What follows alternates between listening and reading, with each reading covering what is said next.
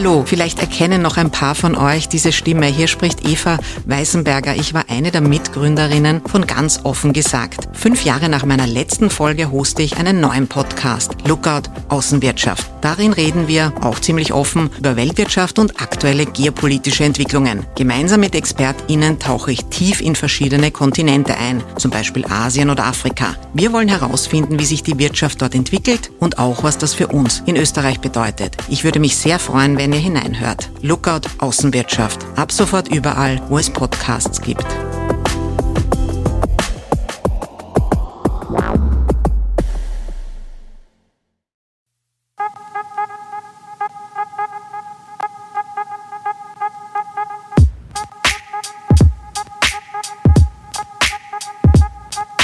Willkommen bei Ganz offen gesagt. Mein Name ist Julia Ortner. Mein heutiger Gast ist Ingrid Thurnherr, Chefredakteurin von OF3 und seit vielen Jahren eine der bekanntesten Moderatorinnen des Landes.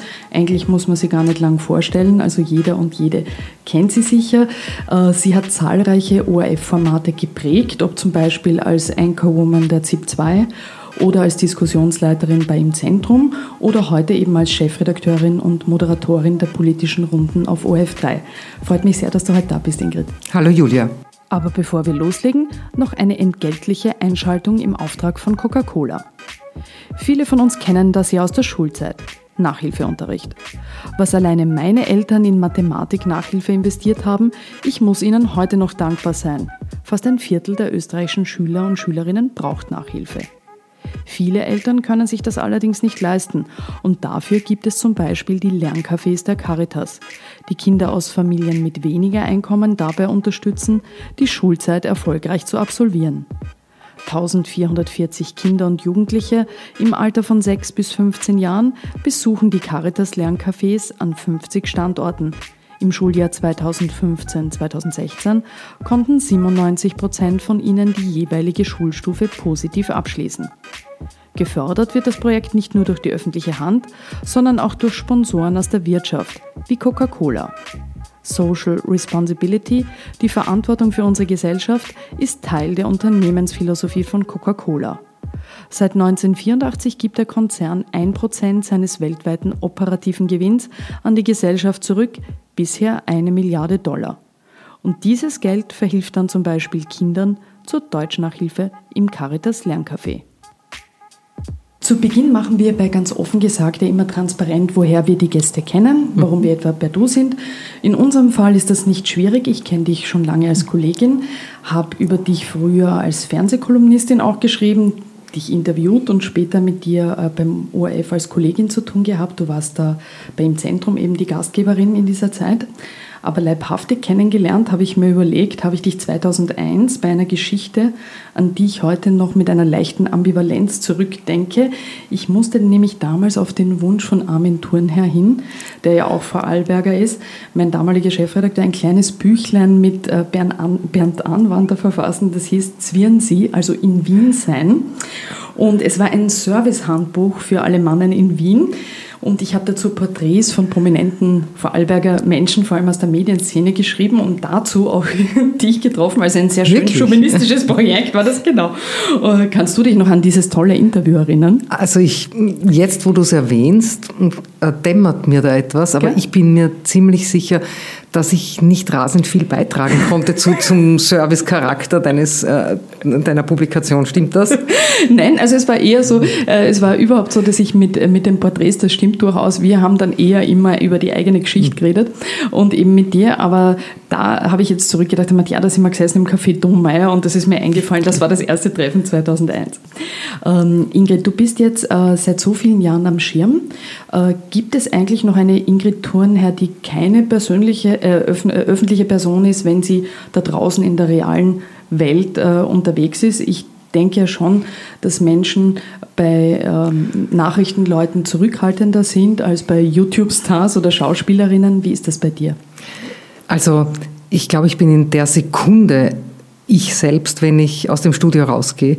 Und diese Frage der, nicht, mit der öffentlichen Person, die ist man ja nur dann, wenn man mit anderen Menschen sich konfrontiert. Also wenn man in der U-Bahn ist, wenn man in Restaurants geht, wenn man irgendwo ist, wo viele Leute sind, wo man viele Leute trifft.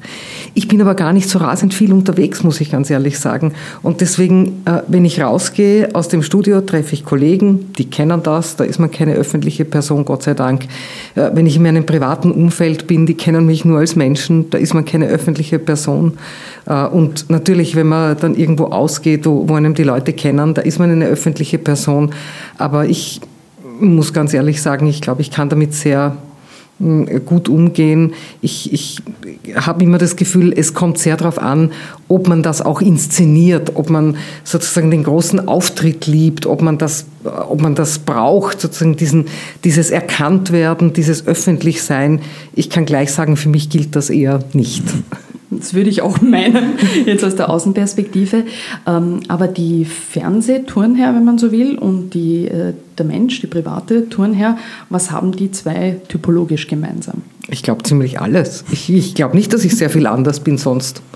Aber, aber keine Ahnung, das müssen wahrscheinlich andere beurteilen. Äh, meine Familie, meine Freunde, mein Mann sagen mir, ähm, natürlich die Sprache ist anders, das ist klar, dass man im privaten Umfeld anders spricht. Erstens mal äh, spreche ich mit meinen Geschwistern im Vorarlberger Dialekt, das macht schon mal einen Riesenunterschied.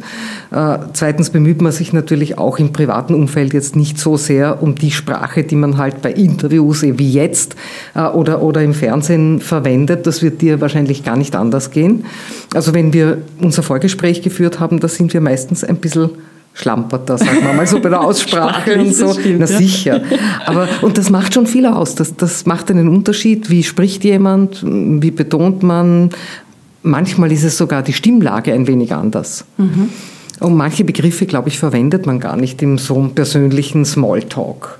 Äh, die man jetzt in einem Gespräch im Fernsehen oder so oder in einem Interview verwenden würde. Das, das sind schon Unterschiede, aber das ist eigentlich eher äh, jetzt nicht zwei verschiedene Personen, sondern der professionelle Mensch und der private Mensch. Und das, glaube ich, hat jeder Beruf bringt das mit sich, oder? Auch wenn man äh, in einer Bank arbeitet, wird man mit einem Kunden anders sprechen als mit Freunden zum Beispiel.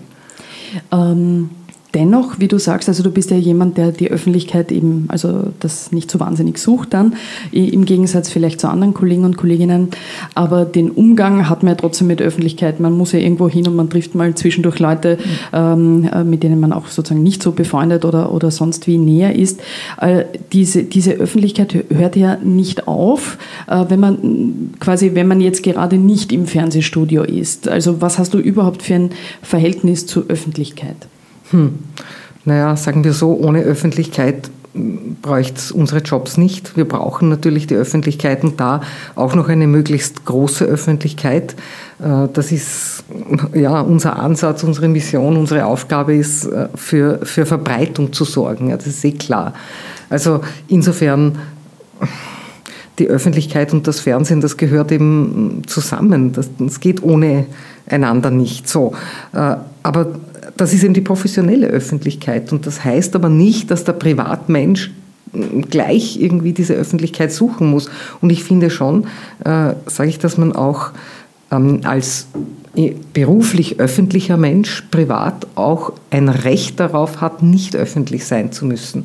Und ich mag zum Beispiel nicht ähm, so gern angestarrt werden oder, oder so. Ich meine, jeder von uns wird älter und es muss ich, ich, ich verstehe das nicht. Ich möchte ja auch einfach nur ich selbst sein dürfen. Ja. Ähm, du hast es schon selber eh gut analysiert und ich würde auch sagen, aus, aus meiner Perspektive jetzt als Kollegin bist du grundsätzlich, würde ich sagen, äh, ein eher zurückhaltender Mensch. Also jetzt nicht so, ähm, was ja auch ein bisschen mentalitäre Geschichte vielleicht auch teilweise ist. Äh, wie groß war der Wunsch von dir ursprünglich, vor der Kamera sozusagen auf einer Form von Bühne zu stehen und wie sehr ist dir diese Laufbahn als unter Anführungszeichen Fernsehgesicht auch passiert? Sehr passiert würde ich sagen. Okay, also mehr passiert, passiert, als geplant. Ja, ja, Und, und ich bin mir auch ganz sicher, als ich das begonnen habe, habe ich überhaupt keine Ahnung gehabt, was das auch bedeutet. Und natürlich hat man auch keine Ahnung, wie sich das entwickelt. Ich habe ja auch nicht gewusst, dass ich dann irgendwann äh, zehn Jahre lang oder noch länger die ZIP 2 moderieren werde und halt all diese Dinge, äh, die sehr breitenwirksam sind. ehrlich, wer rechnet schon damit? Wer weiß schon, was im Leben auf einem zukommt? Niemand so richtig, oder? Also das war eher dann etwas, was sich von einer Aufgabe zur nächsten ein bisschen ja. auch ergeben hat bei dir. Absolut. Es gibt ja auch andere Fernsehkollegen, das fand ich interessant, als ich darüber nachgedacht habe äh, in der Vorbereitung, die privat, würde ich sagen, auch angenehm zurückgenommene äh, Charaktere sind und vor der Kamera dann einfach diese äh, Fernsehpersönlichkeit, wenn man so will, die Schirmpersönlichkeit so professionell einschalten können. Also ich denke da zum Beispiel auch an Kollegen von dir, die ZIP-Moderatoren, der Tarek Leitner oder der Rainer Hasiber, die sind ja eigentlich eher auch nicht so die Lauten, sage ich einmal sonst. Das finde ich immer interessant, wie das funktioniert. Ist das etwas, äh, wo du glaubst, das ist eine Frage des Talents auch, dass man das so an- und abschalten kann? Oder, oder, äh, oder in meinem Training ist es natürlich bis zu einem gewissen Grad auch, aber was ist das? Also ich sage jetzt mal ungeschützt, so einen Hauch von Rampensau gehen braucht man wahrscheinlich schon. Auf dem kann man dann ganz gut aufbauen im Training und, und im Lernen dieser, dieses Jobs. Aber äh, irgendwie dieses, dieses, ja, sich stellen der Öffentlichkeit, sich hinstellen, sich was trauen, sich irgendwie äh, präsentieren, das, das muss man schon mögen und das muss man auch, glaube ich, bis zu einem gewissen Grad können. Äh, und dann kann man den, sich den Schliff aneignen, also die ordentliche Sprechtechnik und all diese Dinge, die man halt im Fernsehen braucht. Wie groß dürfen Bewegungen sein? Wie viel Kopfbewegung ist erlaubt in diesem kleinen Rahmen? Und so kleine technische Details, die kann man dann lernen. Ne? Aber wenn ich jetzt sehe, was ich im Übrigen eine großartige Aufgabe finde, äh, bei ORF 3 neue junge Talente zu finden, auch für den Fernsehschirm, auch als Moderatorinnen und Moderatoren, dann sieht man sehr schnell, wer kann das ganz ratzfatz lernen, wer braucht etwas länger und wo denke ich mir, naja, das ist wahrscheinlich, ähm, dieser Mensch ist vielleicht für andere Sachen besser geeignet als für den Fernsehschirm. Man kann das gar nicht so nach einem Kriterienkatalog abhaken, aber man sieht es sofort. Also quasi, es ist teilweise so, dass ihr das dann einfach ausprobiert, glaube ich Na auch. Klar. Gell? Bei Natürlich. euch ist das auch so, da bekommen die jungen Kollegen oder Kolleginnen die Chance, was zu machen, was vorher vielleicht noch nicht so möglich ja, war. Natürlich. Und dann schaut ihr euch das an, wie es funktioniert. So ist es. Mhm. Äh, Du bist ja auch gerade, wenn wir von der Öffentlichkeit sprechen, eine, eine Öffentlichkeit, mit der wir als Journalisten und Journalistinnen natürlich äh, auch stark leben. Ähm, die sozialen Medien und Twitter, ich glaube Facebook bist du nicht. Was nicht mehr. Nicht mehr zumindest, ja. Mhm. Aber du bist auf Twitter aktiv, du hast dort ähm, einen sehr großen Account mit 211.000 Followern oder mehr, glaube ich. Mhm. Ähm, hältst dich aber im Vergleich zu anderen aus der Kollegenschaft, sage ich, äh, nobel zurück, äh, äh, vergleichsweise. Das heißt, du steigst in viele Debatten nicht ein, du sagst nicht immer zu allem deine Meinung. Weil du an sich eher ein zurückhaltender Mensch bist oder weil es dir zu mühsam ist oder weil du im ORF tätig bist oder weil du halt nicht so Twitter-süchtig bist wie viele von uns? Also ich bin wahrscheinlich total Twitter-süchtig. Ich lese jetzt nicht viel auf Twitter. Okay, ja. Aber ehrlich gesagt, gerade Leute wie wir haben ja ohnehin eine wahnsinnig große Bühne und Möglichkeit, journalistisch tätig zu sein. Und ich bin mir jetzt nicht ganz sicher, ob, ob wir dann noch zusätzliche Verbreitungsmöglichkeiten für unsere Thesen und so brauchen. Wir machen ja unseren Job sowieso im Fernsehen, das eine große Verbreitung hat. Also ähm, ich, ich wüsste jetzt nicht, warum ich unbedingt noch einen Kanal brauche, noch einen Kanal. Natürlich äh, erreicht man da vielleicht, äh, vielleicht andere, äh, andere Schichten, anderes Publikum, aber an sich, ja, was soll ich sagen? Ich habe halt meine Heimat beim Fernsehen und andere haben sie halt beim Fernsehen und auf Twitter und Dritte haben sie nur auf Twitter. So äh, hat halt jeder seine Methode. Aber ich habe jetzt nicht den Drang nach noch mehr Öffentlichkeit, also das, das bin ich sicher nicht. Ist es dir manchmal auch zu mühsam? Also wir erleben ja, es ist eigentlich so, dass man, es gibt ja durchaus interessante Debatten, mhm. nicht? also die ja für uns alle, wo man was lernen kann. Ähm, alleine auch wenn man sich nicht beteiligt, sozusagen durchs, äh, durchs Mitlesen. Äh, und, und es gibt natürlich auch wieder Debatten, wo man sich fragt, Warum jetzt heute diese? Hm. Ist dir das manchmal auch mühsam, diese, diese Form der sozialen Medien? Ich, es ist nicht mühsam, aber ich habe irgendwie den Eindruck, bei fast jeder interessanten Debatte ähm, sind zwei, drei Wortmeldungen dabei. Da sieht man so richtig, das ist einfach nur Debattieren um des Debattierens willen und manchmal kommt auch ein fürchterlicher Quatsch dabei raus. Und ich denke mir, haben wir das auch noch notwendig, dass diese oder jene oder äh, solche Aspekte dann breit getreten und bis zur Erschöpfung ausdiskutiert werden.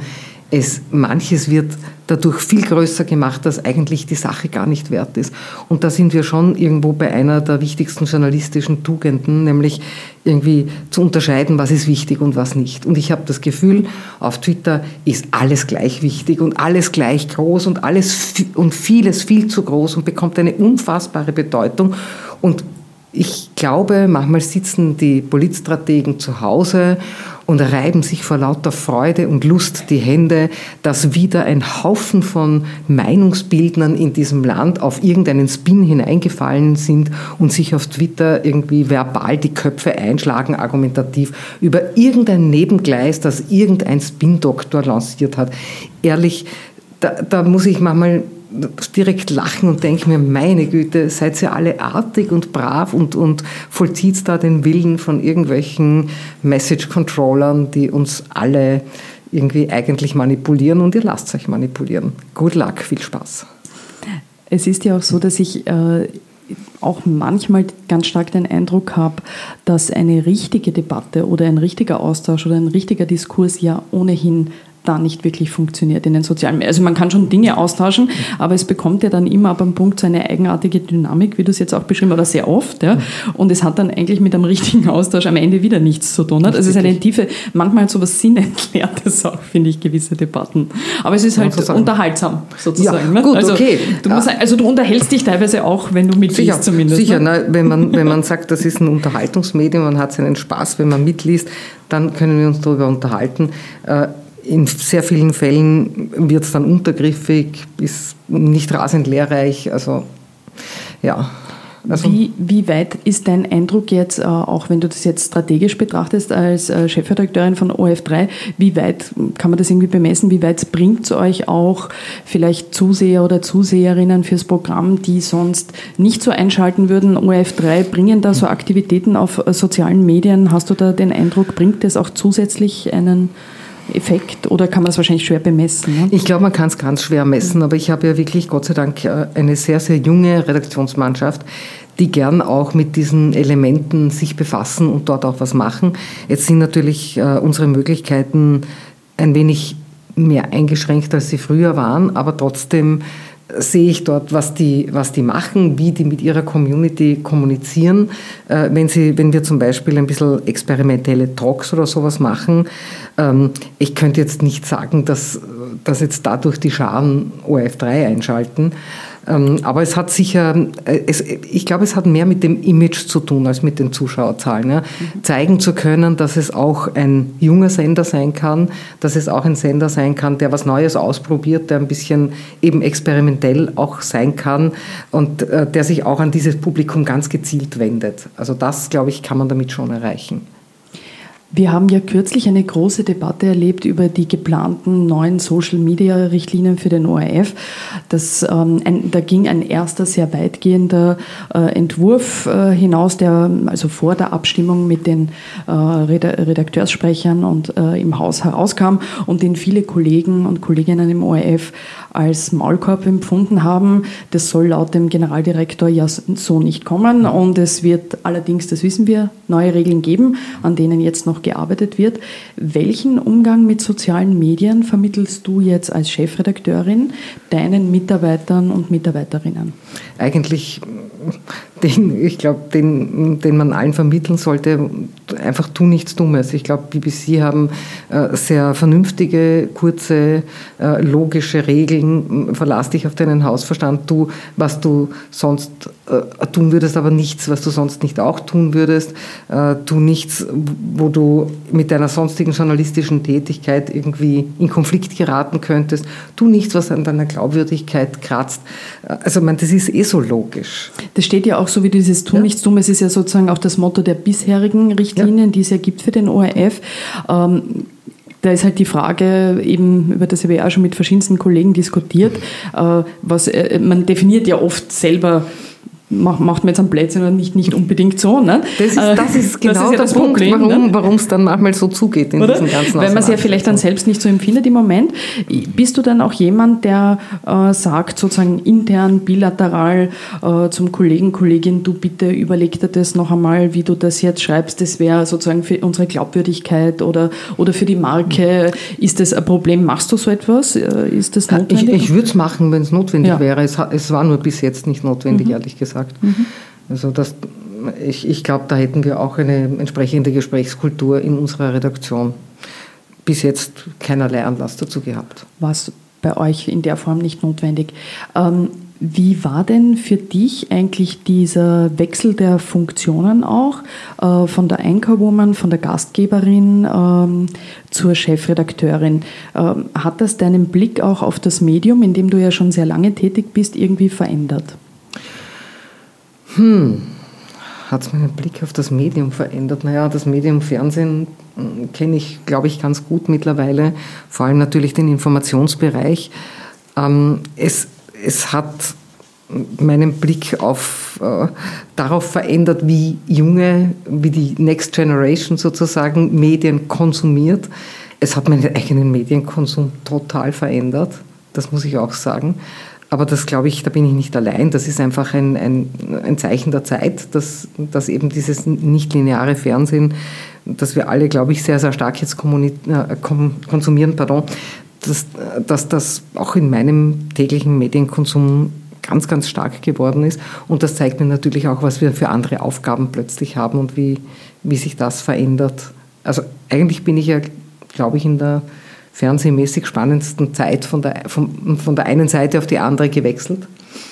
Und täglich überlegen wir uns, wie kann man damit umgehen und wie sozusagen, was könnten die neuen Anforderungen an Fernsehen sein, an Information sein, was könnten neue Formate sein, neuer Umgang. Also das hat sich für mich schon sehr verändert. Ähm, ist diese, diese, diese neuen Ideen, die ihr da überlegt und diese neuen Ansätze, was man heute noch machen kann im Fernsehen, ist das auch etwas teilweise, ähm, wo ihr, weil, weil also, ein bisschen umständlich jetzt, also mache ich noch meine Gelande zurück. Mhm. Äh, manchmal ist mein Eindruck, dass gerade in einem Haus wie dem ORF, dass er, der so ein, seine lange Tradition hat, auch wie etwas gemacht wird, äh, Fernsehen, dass es da nicht so einfach ist, umzudenken und zu sagen, okay, es hat sich so verändert, der ganze Markt und, und alles, wie du gesagt hast, das lineare Fernsehen und die anderen Angebote und da was Neues zu versuchen und dass es da oft eher auch ein bisschen eine sozusagen äh, Sorgen gibt, wie man mit diesen neuen Entwicklungen umgeht. Wie ist das bei euch in diesem äh, Sender, der ja so eine kleine eigene Welt ist? Ähm, hat man da manchmal auch irgendwie Ängste und denkt sich, die Fernsehwelt ist halt nicht mehr so wie in den 90er Jahren, wo es vielleicht klarer und überschaubarer war? Auf jeden Fall. Aber ich würde das nicht als Sorgen und Ängste irgendwie betiteln, sondern einfach als ähm, ja, Thrill, als Herausforderung. Ich muss so oft an diesen, an diesen Song denken, Video Killed the Radio Star in diesen letzten Zeiten, weil ich mir immer denke, äh, wie oft haben schon alle Leute gesagt, mein Gott, na, kein Mensch schaut mehr fern. Die, junge, die jungen Leute schauen nicht mehr fern. Nein, die schauen alle Internet. Das finde ich immer so lustig. Äh, die schauen nicht mehr auf den Fernseher, die schauen nur mal am Handy oder am Tablet. Aber was schauen sie denn da? Es kann schon sein, dass die YouTube-Videos und was weiß ich was alles schauen. Aber irgendwo kommt der Content ja her. Und wer soll denn sonst einen vernünftigen Content produzieren, wenn nicht die Leute und die Institutionen und die Firmen, die das können, denen, deren Geschäftsmodell das ist, Content zu produzieren und zwar gescheiten Content. Also denke ich mir, mir ist am Ende völlig egal, auf welchem Endgerät die Leute schauen. wenn sie glauben, sie schauen dann nicht mehr fern, wenn sie sich die ZIP oder sonst was am Handy anschauen, sollen sie das ruhig glauben. Äh, dann ist mir das auch ganz egal. Hauptsache, wir können, wir können dabei sein und können einen gescheiten Content auf allen Kanälen produzieren. Und die Möglichkeiten müssen wir halt einfach bekommen. Das ist ja auch, glaube ich, dem Gesetzgeber hoffentlich klar dass das für uns einfach ja, lebenswichtig ist. Dass der ORF da sozusagen auch andere ja. Möglichkeiten äh, entwickeln muss, natürlich, um mitzuhalten. Ähm, wie sieht das eigentlich mit der Altersstruktur jetzt bei euch aus? In etwa eurer Seher und Seherinnen ist das vergleichbar äh, mit, mit jetzt, weil wir gerade sprachen von Nachrichtenformaten wie, wie äh, die ZIPs? Ja. Also ich glaube, die SEA-Struktur in ORF 3 ist in etwa ähnlich wie die von ORF 2. Es gibt natürlich ganz unterschiedliche Formate und eh klar, bei einer Operettenübertragung wird die wahrscheinlich tendenziell ein bisschen anders sein als bei einem Themenmontagstalk über Bikini versus Burkini. Also schon klar, also dass, dass da äh, unterschiedliche Altersstrukturen gibt. Ich glaube, wir können in der Information, wenn wir wollen, äh, mit einigen Formaten schon auch ein jüngeres Publikum holen. Das ist jedenfalls äh, etwas, was ich gerne möchte. Aber dieser, dieses wie soll ich sagen, dieses Anbeten des nur jungen Publikums, das, das finde ich auch irgendwie falsch. Warum sollen wir die Leute, die unsere treuesten Kunden sind, die gerne Fernsehen, ja, die auch hohe Ansprüche haben, das darf man ja auch nicht vergessen. Wir haben äh, ein, ein sehr gebildetes Publikum, das hohe Ansprüche an die Inhalte hat. Äh, warum sollen wir die aus den Augen verlieren, nur um zu sagen, wir wollen mit aller Gewalt nur noch junge Leute haben? Das wäre ein Unfug. Ich wollte jetzt dann ähm, noch ein bisschen so zu diesen Rollen, äh, Rollenbildern noch kommen, bevor ich dann gerne mit dir über eben konkrete Projekte auch reden würde, die, die ihr davor habt. Ähm, es gibt ja, du hast es vorhin äh, so ein bisschen anklingen lassen, aber es gibt ja ein relativ einfach gestricktes Vorurteil gegen Fernsehmenschen, dass die vor allem Eitelkeit antreibt okay. nicht, in ihrem Tun. Mhm. Ähm, und jetzt sage ich ja, gewisse Eitelkeit gehört wahrscheinlich in der gesamten Medienbranche dazu, weil sonst könnte man ja auch Sozialarbeiterin oder Programmierer werden, ist auch ein schönes Leben. Und, und, und äh, Bildschirmauftritte können vielleicht auch manchen Menschen als Kompensationshandlung dienen. Ich meine, das äh, ist ja auch legitim, wenn das so ist. Aber grundsätzlich geht es doch auch ein bisschen, ähm, glaube ich, oft um dieses, ähm, um angesehen zu werden, das ein gewisses menschliches Grundbedürfnis vielleicht auch ist äh, und wo man sozusagen eine Präsenz auch spürt, wenn man angesehen wird. Machst du dir über solche Bedürfnisse des Angesehenwerdens überhaupt noch Gedanken? Nein. Hast du das früher mal, sozusagen, wie du damit begonnen hast, oder war das eher immer so, ähm, wie soll ich sagen, by nature? Vielleicht schon, natürlich am Anfang äh, thrillt einem das ja auch, dass da, äh, plötzlich wird man dauernd irgendwie angesprochen und eingeladen und erkannt und dies und das und jenes und äh, empfindet das als überraschend und manchmal überrumpelt einem das auch und dann empfindet man es manchmal als angenehm, manchmal aber auch nicht als angenehm und irgendwann wird es dann halt part of the game, kann man mhm. so sagen. Mhm. Ähm, aber ich, ich, ich weiß nicht, ich würde diesen Aspekt ehrlich gesagt nicht so überbewerten, weil eines muss man schon erkennen, ähm, man kann das, sage ich jetzt ganz banal, man kann das nicht essen. Man wird davon nicht glücklicher, man wird davon nicht reifer, reicher, ein besserer Mensch oder sonst irgendwie. Es, es spielt mehr bei den anderen Leuten als bei einem selber. Ich bin trotzdem immer ich selber, egal was von außen auf mich zukommt. Ja. Das spürt man natürlich, aber es, es verändert eigentlich mein Leben nicht, finde ich. Ist ist diese, kannst du vielleicht äh, kurz erklären für, für Hörer und Hörerinnen, die das äh, Gefühl jetzt natürlich wahrscheinlich vielfach nicht so kennen, wie das ist, dieses Gefühl, dieser Kick, diese Adrenalinausschüttung, wenn man gerade Live-Fernsehen macht. Weil das ist ja, das ist ja etwas, was äh, durchaus auch Leute, die das lange machen, dieses Momentum, dass etwas live ist, das macht ja was. Mhm. Wie, wie, fühlt sich, wie fühlt sich das an? Wie, würde, wie, wie erklärst du das, wenn jemand das nicht weiß? Also ich habe äh, lustigerweise damit eigentlich einige Erfahrungen bei ORF3, weil ORF3 hatte keine Live-Kultur, bis ich gekommen bin. Äh, die haben ganz, ganz wenig nur live gemacht.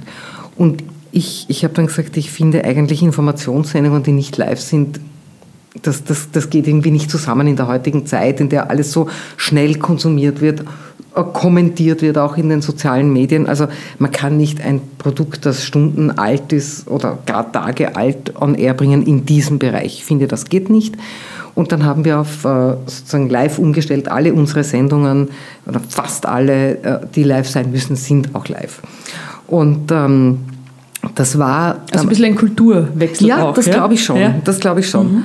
Und äh, das war, also ich erlebe das gar nicht so sehr bei den Journalistinnen und Journalisten in meinem Team, als sehr viel mehr bei allen anderen, die damit zu tun haben. Bei den Produktionsleuten, bei den, bei den Technikern, die irgendwie sagen, Gottes Willen, was ist denn dann, was, wenn was passiert? Und ich sage denen immer, Leute, das ist keine Operation am offenen Herzen, es ist unter Anführungszeichen nur Fernsehen. Und wenn was passiert, dann passiert was. Und es wird nichts passieren, wenn was passiert. Also irgendwie das, äh, die, das Thrill dabei ist ganz einfach irgendwie, ich mache es und wenn es fertig ist, ist es auch schon wieder weg. Das ist anders als bei einer Zeitung. Darum habe ich immer ein bisschen äh, oder großen Respekt vor den schreibenden Kollegen, weil ich mir immer denke, wenn ich was schreibe, dann muss ich mir das gut überlegen und jedes Wort auf die Waagschale legen, denn jeder Leser, jede Leserin kann dann nachher sagen, hier ist ein Tippfehler, hier ist ein Grammatikfehler, ui, das war aber eine schlechte Herleitung, so. Bei Live-Fernsehen wird das möglicherweise jeder verzeihen, weil er sagt, ja gut, äh, man redet halt und im Reden kann schnell mal ein, ein falsches Wort rauskommen und das passiert halt. Beim Schreiben darf das nicht passieren. Und dann kommt beim Schreiben noch dazu, dass das am nächsten Tag dann gedruckt am Tisch liegt. Und das nötigt mir immer einen gewissen Respekt an, wohingegen meine Arbeit äh, die, die ist, die, wir sagen manchmal, das hat sich versendet. Genau, da wollte ich gerade sagen, das kenne ich auch. Ja? Versendet, Wenn man ja. irgendwie denkt, ah, es hat sich versendet, hat macht sich keine Sorgen. Ne? Ganz genau. Ja. ja. also, aber das heißt, in der, in, im, im Moment, in dieser Unmittelbarkeit des Live-Fernsehens, mhm. das ist schon etwas, auch wenn man das so lange wie du machst, dass man noch sehr spürt, oder? Dieses Gefühl, ich bin jetzt total da präsent und in der Situation, das bleibt irgendwie. Naja, es, bleib, es, es, bleibt das Gefühl, äh, wir sind jetzt gleich live auf Sendung, konzentriere dich besser mal auf den Inhalt, mhm. weil das, was du jetzt machst, das pickt. Mhm. Also man denkt nicht ständig, oh Gott, ich bin live. Ich Aber bin diese live. Ernsthaftigkeit so. sozusagen. Nein, das, man das, sagt sich vorher, ja? jetzt geht's, ja? jetzt, jetzt, jetzt.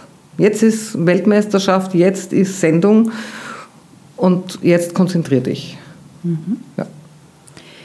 Es werden ja Moderatorinnen heute noch immer, finde ich, weil das ist ja eher ein alter Begriff, äh, in manchen Medien noch immer als TV-Lady bezeichnet. Entsetzlicher Begriff. Äh, ja, wollte gerade sagen, wenn du das liest über dich oder über Kolleginnen, ich, also mich macht dieses Frauenbild immer fuchtig. Warum, warum, warum lässt sich das nicht äh, ausmisten? Keine Ahnung. Lady? früher ja? hat es Powerfrau geheißen, ja, fand Powerfrau. ich genauso War auch furchtbar. Ja? So nach dem Motto, wenn ein Mann seinen Job macht, ist normal, wenn eine Frau ihren Job macht, ist sie eine Powerfrau. Eine Powerfrau. Das, das ich weiß nicht, das ist jetzt, glaube ich, ein bisschen weg, dieses Powerfrau. Ähm, aber es gibt noch immer so diese komischen. Die, die, die TV-Lady bleibt. Ja, oder? Aber witzigerweise, ja. ähm, jetzt wo du das sagst, äh, wenn man sich mal überlegt, wie viele Frauen eigentlich im Fernsehen vor der Kamera arbeiten, und zwar genau in den Bereichen, die vermeintlich so, äh, also ein harter Job sind, so Politikbereich und so, eigentlich mittlerweile so normal geworden. Aber die Diskussion, die wir im Sport gerade erleben, mhm. jetzt nach der Fußballweltmeisterschaft mit den weiblichen Kommentatoren. Mit der deutschen Kollegin von ja. der ARD, oder? Ja, Wo es ja, glaube ich, unglaubliche Debatten auch ja, gab. Um die, ne? unglaublich, und da denkt ja. man sich dann schon, aha, da haben äh, jetzt manche ein Feld entdeckt, wo sie sich äh, denken, also das, meine lieben Damen, das ist jetzt ein Feld, da habt ihr nun wirklich nichts verloren. Mhm. Und das nach diesem Erfolg auch der deutschen oder der österreichischen Frauenfußballmannschaft. Finde ich seltsam. Mhm. Nicht Ganz auch noch den Fußball nehmen ja, Sie ja, uns. Ja, genau. Jetzt haben sie schon die Politik genommen, jetzt auch noch ja, den genau. Fußball. Die armen, ja. armen Männer, muss man auch verstehen, denke ich. Gut, es hat ja natürlich die, die Arbeit am Schirm und, und Menschen am Schirm hat natürlich ähm, eben diese, diese Öffentlichkeit, über die wir sprachen, hat natürlich auch die andere Seite, mit der du auch schon natürlich zu tun hattest, wie viele andere Leute, ähm, dass es einfach äh, diese Niedertracht und diesen Hass im Netz gibt. Ähm, gerade Frauen in der Öffentlichkeit, also Journalistinnen, mhm. Politikerinnen, aber auch viele andere Frauen erleben das leider oft und du hast ja über deine Erfahrungen mit diesem Thema, du hast auch schon öffentlich gesprochen ähm, und du hast auch schon einen Prozess dazu geführt und ihn jetzt auch äh, grundsätzlich gewonnen. Ja. Äh, da ging es darum, dass ein Kärntner Landtagsabgeordneter, Abgeordneter, das ist rauskriegt, hatte ein Bild von dir geteilt mit einem falschen Zitat, wonach du im Bundespräsidentschaftswahlkampf Alexander van der Bellen unterstützt hättest. Ähm, also das war die Geschichte, die ist sozusagen erledigt.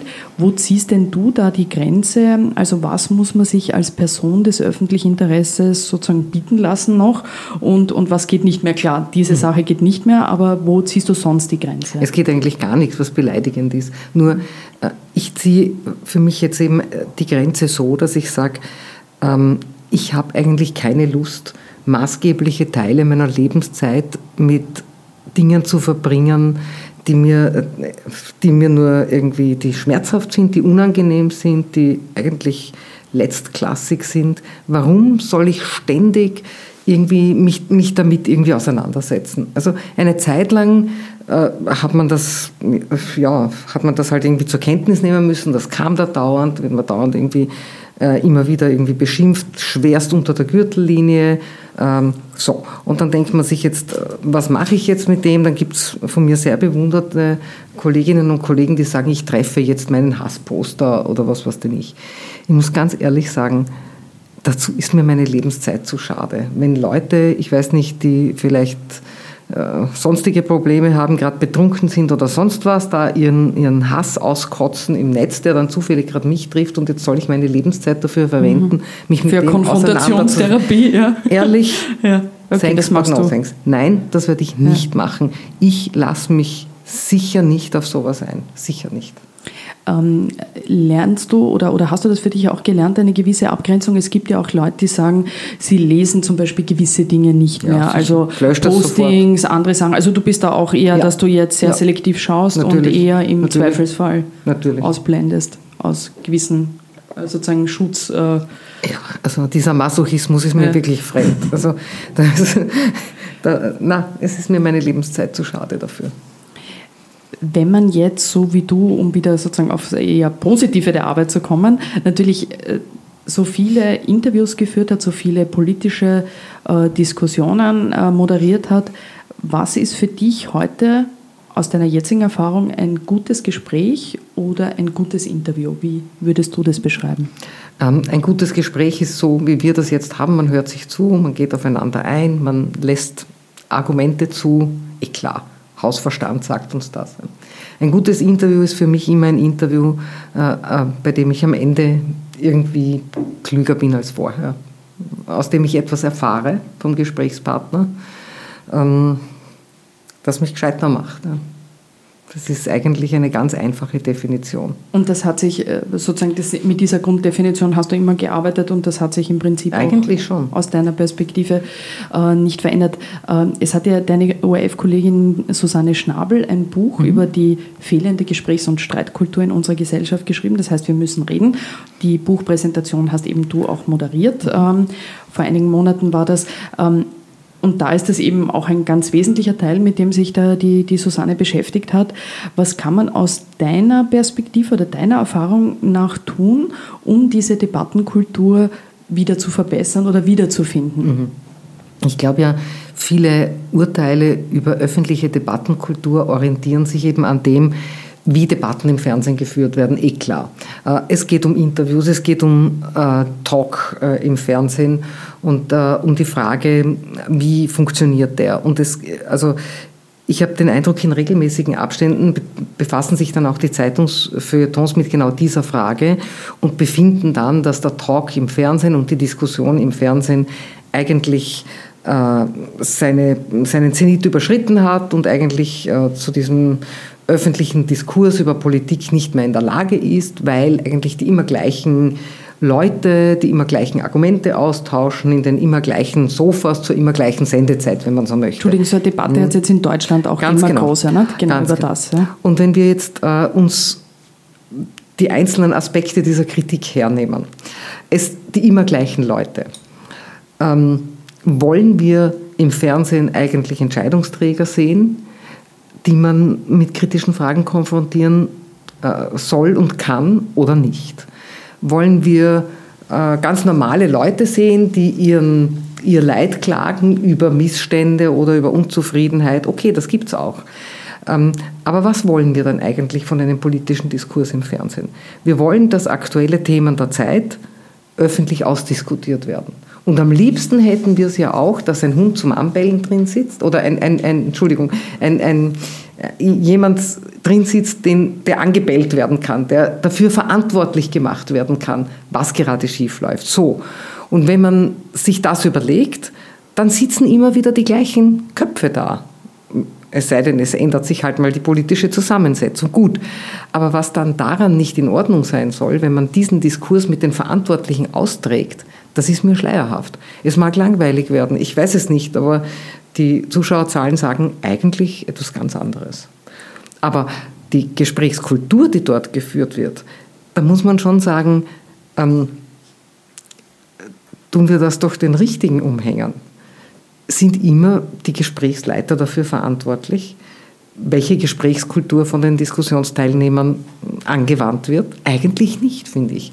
Ich meine, man kann doch ein Problem aufwerfen und dann können zivilisierte, erwachsene Menschen mit einem entsprechenden Bildungshintergrund vernünftig miteinander Argumente austauschen. Aber so funktioniert halt Politik oder politischer Diskurs offenbar nicht, wenn die Arena so groß ist, mit vermeintlich hunderttausenden Zuschauern zu Hause. Und dann kommen auf einmal die Argumente mit dem Messer zwischen den Zähnen. Also nur den Verursacher dazu finden und zu sagen, jetzt, jetzt schreibt die Susanne ein Buch und identifiziert diese, diese Defizite. Ich fürchte, die Richtigen äh, lesen das nicht oder nehmen sich es nicht zu Herzen. Hast du, hast du erlebt oder in, in deiner Erfahrung, in deiner Beobachtung, weil du sagtest eben, ähm, wie es um auch so in einer Runde, nicht, um, mhm. um die Kultur äh, da bestellt ist, hat sich das, wie hat sich das verändert auch aus deiner Erfahrung? Also, also, äh, es hat sich verändert, indem natürlich die Leute, die in solche Runden geschickt werden, und ich habe ja das Gefühl, es gibt äh, in jeder Partei so zwei, drei so Talkshow-Minister, ja, die, die überall hingehen, ne? genau. ne? weil die anderen wollen nicht so, ja, können es vielleicht nicht so, sollen nicht so, können es vielleicht auch nicht so gut. Nicht so, ja. Ja. Äh, also da gibt es schon ein paar so Kandidaten. Und je besser die geschult sind, desto reibungsloser, smoother vermeintlich läuft eine Diskussion ab, weil die bringen ganz verlässlich immer das Argument, ja, das, das man von ihnen schon kennt und es kommt zu keinen Zwischenfällen. Das kann man sozusagen aus der Sicht der, derjenigen, die die Talkshow-Gäste entsenden, als äh, sozusagen fehlerfrei interpretieren. Die Frage ist, ist es für den Zuschauer noch interessant und lehrreich? Nein, glaube ich nicht. Das ewige Wiederholen der immer gleichen Argumente macht diese Dinge nicht spannender. Und das hat auch ein bisschen damit zu tun, ja, diese Schule. Du hast deine drei Argumente, trag sie vor, bis sie jeder auswendig herbeten kann und bis sie jeder weiß und, und äh, bewegt dich von diesem Plot nicht weg. Ja. Worin besteht denn dann die Kunst äh, einer erkenntnisreichen politischen Diskussion aus deiner Perspektive? Sehr, sehr gute Frage. Äh, es, es gibt ganz verschiedene Formate. Äh, wo man zum Beispiel, also zum Beispiel versuchen wir es mal mit dem Ansatz, Politik trifft Wirklichkeit. Äh, dann hat man aber gewissermaßen die Herausforderung zu meistern, dass da Talkshow-Profis Menschen gegenüber sitzen, die damit keinerlei Erfahrung haben, die von diesem ähm, Ambiente auch eingeschüchtert sein können, die auch niedergefahren werden können von einem Talkshow-Profi.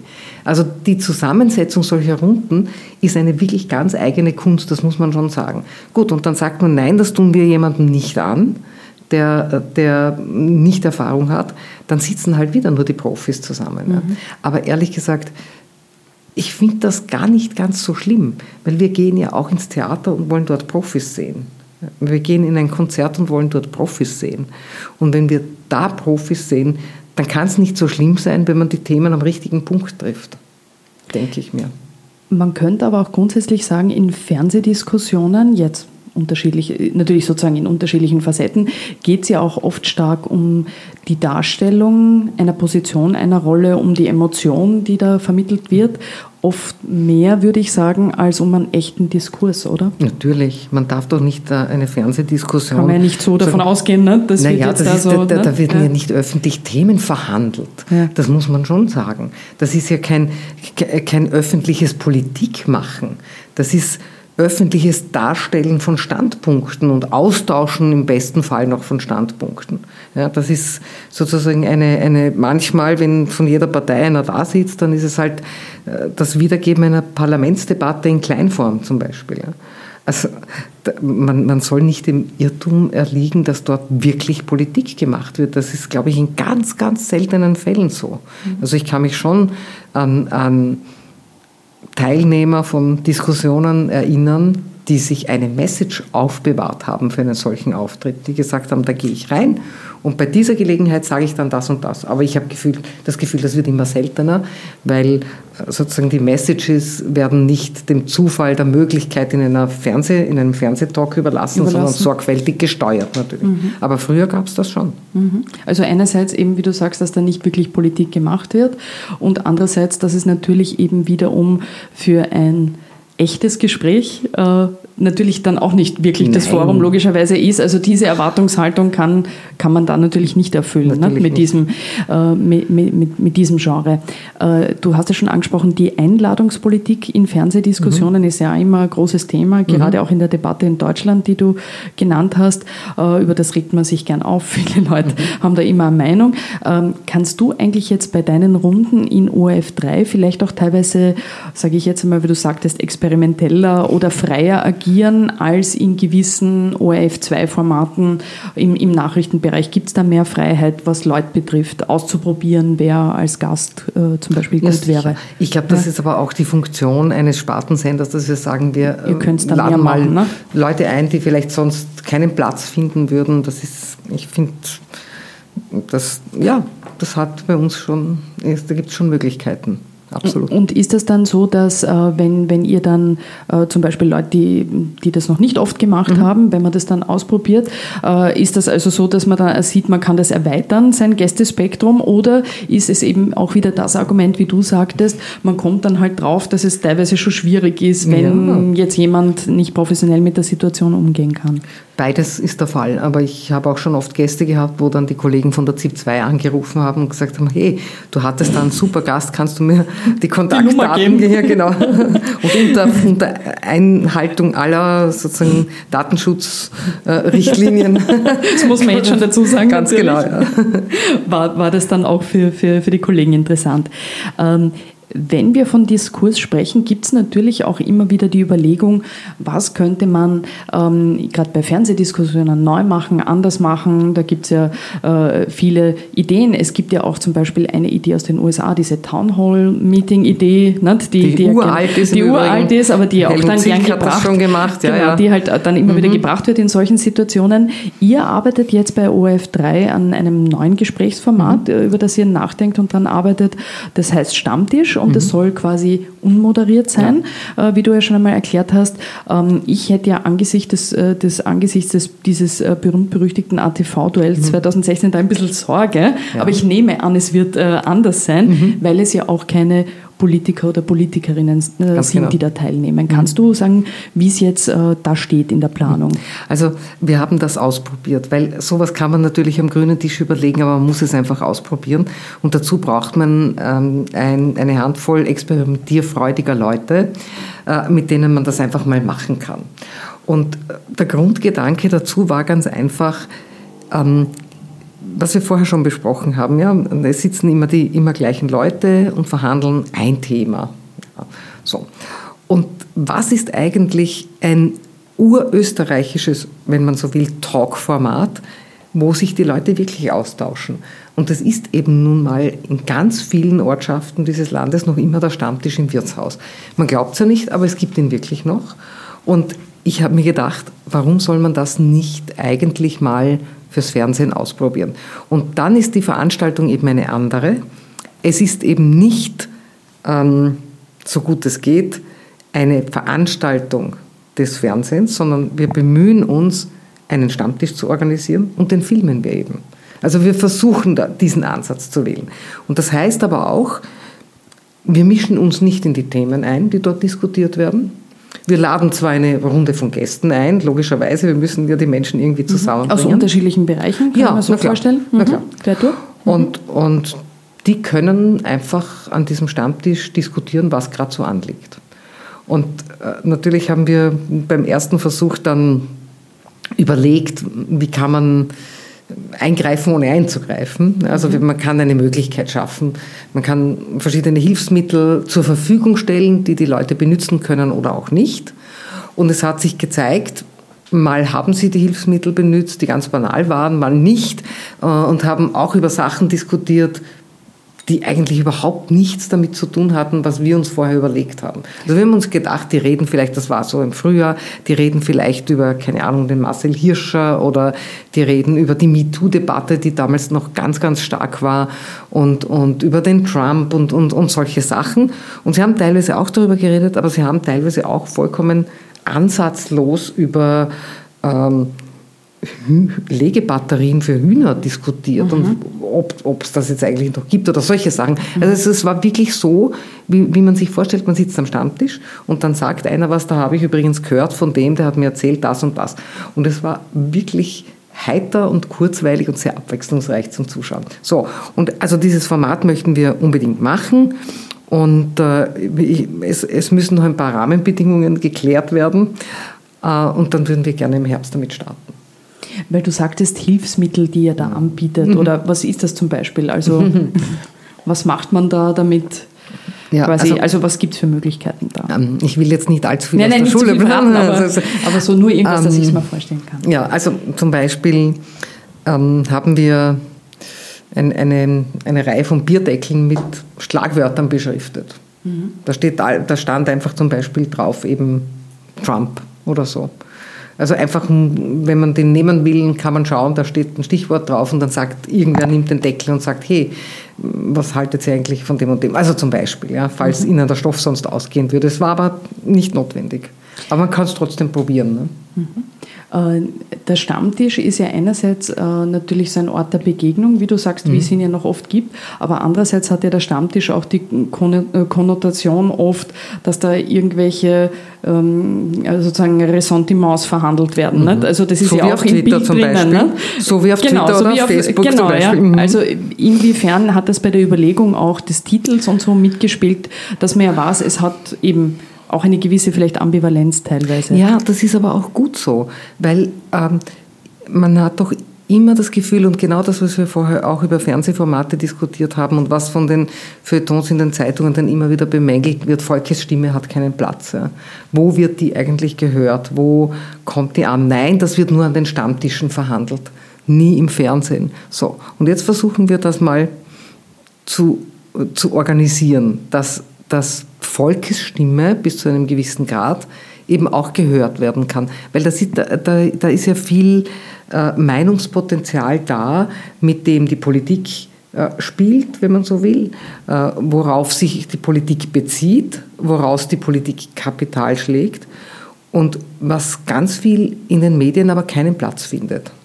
Jetzt schauen wir mal, mhm. wo sie ist, die Volkesstimme und wie sie sich dann wirklich anhört, mhm. wenn sie mal da ist. Wenn das dann eben ja. so in der Praxis zu hören mhm. ist. Ich bin schon gespannt. Ich auch. Äh, ich bin sehr gespannt, wann, äh, wenn es dann soweit ist, hoffentlich äh, im Herbst oder ab Herbst, wie du gesagt mhm. hast. Ihr versucht ja überhaupt ähm, auf OF3 und ähm, meiner Meinung nach gelingt euch das auch wirklich gut. Qualität, das, du hast ja gesagt, der Qualitätsanspruch ist natürlich bei diesem äh, Spartensender auch mit dem Programm, das ihr habt, äh, hoch. Äh, doch Qualität, um ein überschaubares Geld oder überschaubares Budget zu produzieren. Sehr überschaubar. das muss jetzt natürlich als Chefredakteur sagen. Natürlich, klar. Äh, wie argumentierst denn du heute als Chefredakteurin ähm, für Qualität und eben jetzt auch, wenn ihr solche mhm. äh, Formate da neu ausprobieren wollt und dass die dann auch manchmal vielleicht etwas mehr kosten können? Hm. Ist ja nicht einfach in Zeiten, wo immer über das Sparen geredet wird. Ne? Ja, das ist schon klar. Aber ich, ich denke mir, ich schieße jetzt auch nicht übers Ziel hinaus. Ich versuche halt mit den Mitteln, die ich habe, ein bisschen Haus zu halten, so schwäbische Hausfrau-mäßig. Äh, ein bisschen da was abzwacken, ein bisschen dort was einsparen und dafür dann was anderes ausprobieren. Also so geht das schon. Äh, ich ich glaube halt, ohne dass man nicht ein, ein Forum hat oder ein Podium, wo man Sachen ausprobieren kann, geht auch nichts weiter. Und da muss man halt irgendwie sich die Möglichkeiten schaffen. Da verzichte ich lieber mal was auf, auf was Traditionelles mhm. äh, und sage, dafür mache ich jetzt einmal was Experimentelles. Und das darf, muss dann aber bitte auch schiefgehen dürfen. Mhm. Ich, ich wünsche es mir nicht, aber wenn man, wenn man diese Möglichkeit nicht hat, zu sagen, hey, äh, jetzt äh, versuchen wir es einfach mal und soll sein, dass es dann gar nicht gut ankommt, dann stampfen wir es halt wieder ein. Das muss man auch dürfen. Mhm. Aber das heißt, diese Potenziale, die man da schaffen muss, sind dann eher durch Verschiebungen, ja. dass man sagt, etwas, was wir schon länger haben, lassen wir eher jetzt mal aus und machen wir was Neues. Also das Zum sind Beispiel. so die, ja. die Möglichkeiten, wo man sich bewegen kann. Ähm, ein Schwerpunkt, du hast das vorhin schon einmal erwähnt, ist äh, der Ausbau der Live-Formate und mhm. der Live-Berichterstattung, die ihr jetzt macht, seitdem du äh, im, im, auf OF3 tätig bist. Und ähm, eben da gibt es dann vor allem sozusagen nicht nur die Übertragung, sondern es gibt eine Live-Analyse mit Einordnung auch. Also ihr habt es jetzt zu Beginn der EU-Präsidentschaft, habe ich dich auch mit genau. verschiedenen genau. Kollegen gesehen.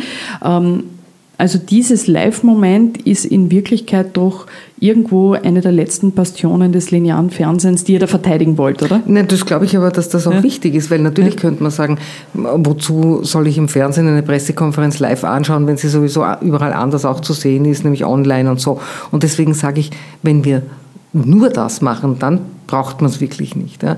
Aber wenn man sozusagen einen Mehrwert dazu liefert, und das möchte ich gerne, und das glaube ich gelingt uns auch gar nicht so schlecht mit unseren bescheidenen Mitteln, dann hat das schon einen Sinn. Weil am Ende ähm, habe ich ja, habe ich ja nichts davon, wenn, wenn ich nur das Ding hingeworfen bekomme, aber mir keiner sagt, warum ist das eigentlich wichtig? Oder was war da jetzt eigentlich zu hören, was unerwartet war oder, oder vielleicht gar nichts, vielleicht war nichts Unerwartetes, vielleicht äh, kann man einordnen und sagen, was ist die Message, ja? was, was bewegt sich da, ist das, ist das relevant? Und mit dieser Einordnung, glaube ich, kann man auch sozusagen einen Added Value schaffen. Und das ist doch eigentlich unsere Aufgabe, auch als Journalisten. Ja? Wir, habe ich jetzt gerade kürzlich wieder mal gelesen, fand ich wunderbar, dieses, äh, dieses Zitat, sozusagen, es ist nicht der Job des Journalisten, dass wenn einer sagt, es regnet und der andere sagt, es scheint mhm. die Sonne, beide Zitate zu bringen. Nein, äh, verdammt nochmal, macht das Fenster auf und schaut raus, was wahr ist. Ja? Also das ist doch irgendwie der Punkt. Ja? Und das versuchen wir halt eigentlich auch mit diesen Übertragungen zu machen. Und ich glaube, ähm, wir können, zumindest wer sich interessiert für Zusammenhänge, äh, was passiert während eines solchen Ratsvorsitzes, da schon ein bisschen Zusatznutzen liefern. Also das wird auch im Herbst in der Form, also ja. werdet ihr das weiterziehen, Absolut. quasi über die Präsidentschaft. Wie ist eigentlich die äh, Reaktion so von Sehern und Seherinnen, ich weiß nicht, wie viel da reinkommt, auf die äh, Berichterstattung, die Parlamentsberichterstattung, die ihr auch äh, übertragt? Ja. Ist das etwas, wo, ich meine, da, da, es ist ja auch interessant, man kann mhm. ja da so nah dabei sein, aber was kriegt ihr da zurück von den Leuten, die sich also das anschauen? Ganz, ganz ehrlich, ähm, die Parlamentsberichterstattung hängt unglaublich stark von den Themen ab, die dort verhandelt werden. Also wenn so jetzt zum Beispiel zuletzt beim, äh, beim sogenannten Zwölf-Stunden-Tag, also bei diesem neuen Arbeitszeitgesetz, ähm, da waren schon sehr, sehr viele Publikumsreaktionen, auch in den sozialen Medien. Und da hat man schon das Gefühl, die Leute sind dran, wenn es um was Spannendes geht. Also das ähm, sollte man gar nicht unterschätzen, dass das auch eine Brisanz hat und dass, dass es, finde ich ja auch eine typische Spartensender-Sache ist, Parlament zu übertragen. Mhm. Ja, eh, wie du sagst, es ist sicher äh, themenabhängig, weil es gibt dann so sperrige Materien, die ja, sich wahrscheinlich auch schwerer sicher. eignen. Nicht? Aber so bei den Themen, die derzeit verhandeln, äh, ist das natürlich äh, für viele Leute spannend. Ähm, was mich zum Schluss noch interessieren würde, ist, wie oder, oder wie kann ich mir das vorstellen, was äh, schaut sich denn die Ingrid Thurnherr an, wenn sie mal ganz privat was anschaut, daheim am Sofa? Bist du dann eher, weil du gesagt hast, du, du äh, schaust ja auch nicht linear gerne, schaust du dann eher Good Wife auf Netflix oder schaust eher Helene Fischer Show im linearen Fernsehen? Oh Gott, sie erschrickt. Das kann ich sagen. Ingrid dann erschrickt. Ersteres eher, ja. Eher ersteres schon. zweiteres. Also das heißt, du schaust schon relativ viel auch schon Netflix und, und äh, diese ja, Geschichten. Na, sicher. Ich meine, man, man braucht ja nicht so zu tun, als wäre als gibt's das nicht. für, für, für, für ORF-Journalisten der Rest der Welt ausgeblendet. Na, logischerweise schaut man auch, was es da gibt. Das ist ja keine Frage. Ne? Ähm, ich ich weiß nicht, ich habe ja das Gefühl, Menschen wie wir, weiß nicht, wie es dir geht, mir geht so, den ganzen Tag läuft der Fernseher eigentlich im Büro und den ganzen Tag äh, rieselt das auf einem ein und was halt gerade interessant ist, mal ist es CNN, mal ist es, sind es die deutschen Nachrichtenkanäle, äh, mal und natürlich die eigenen, den eigenen Sender, eh klar, aber man schaut sich um, man hört, man hat den ganzen Tag irgendwie dieses Medium, das auf einem eintrommelt und ehrlich, manchmal ist es auch ganz fein ohne. Ganz, ganz sozusagen ohne Berieselung, kann ich mir vorstellen. Liebe Ingrid, vielen Dank, dass du da warst. War ein sehr feines Gespräch, finde ich. Danke dir, liebe Julia. Und das war's heute wieder von ganz offen gesagt. Ich hoffe, die Folge hat euch gefallen.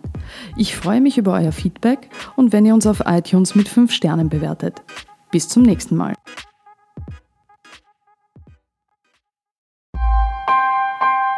Missing Link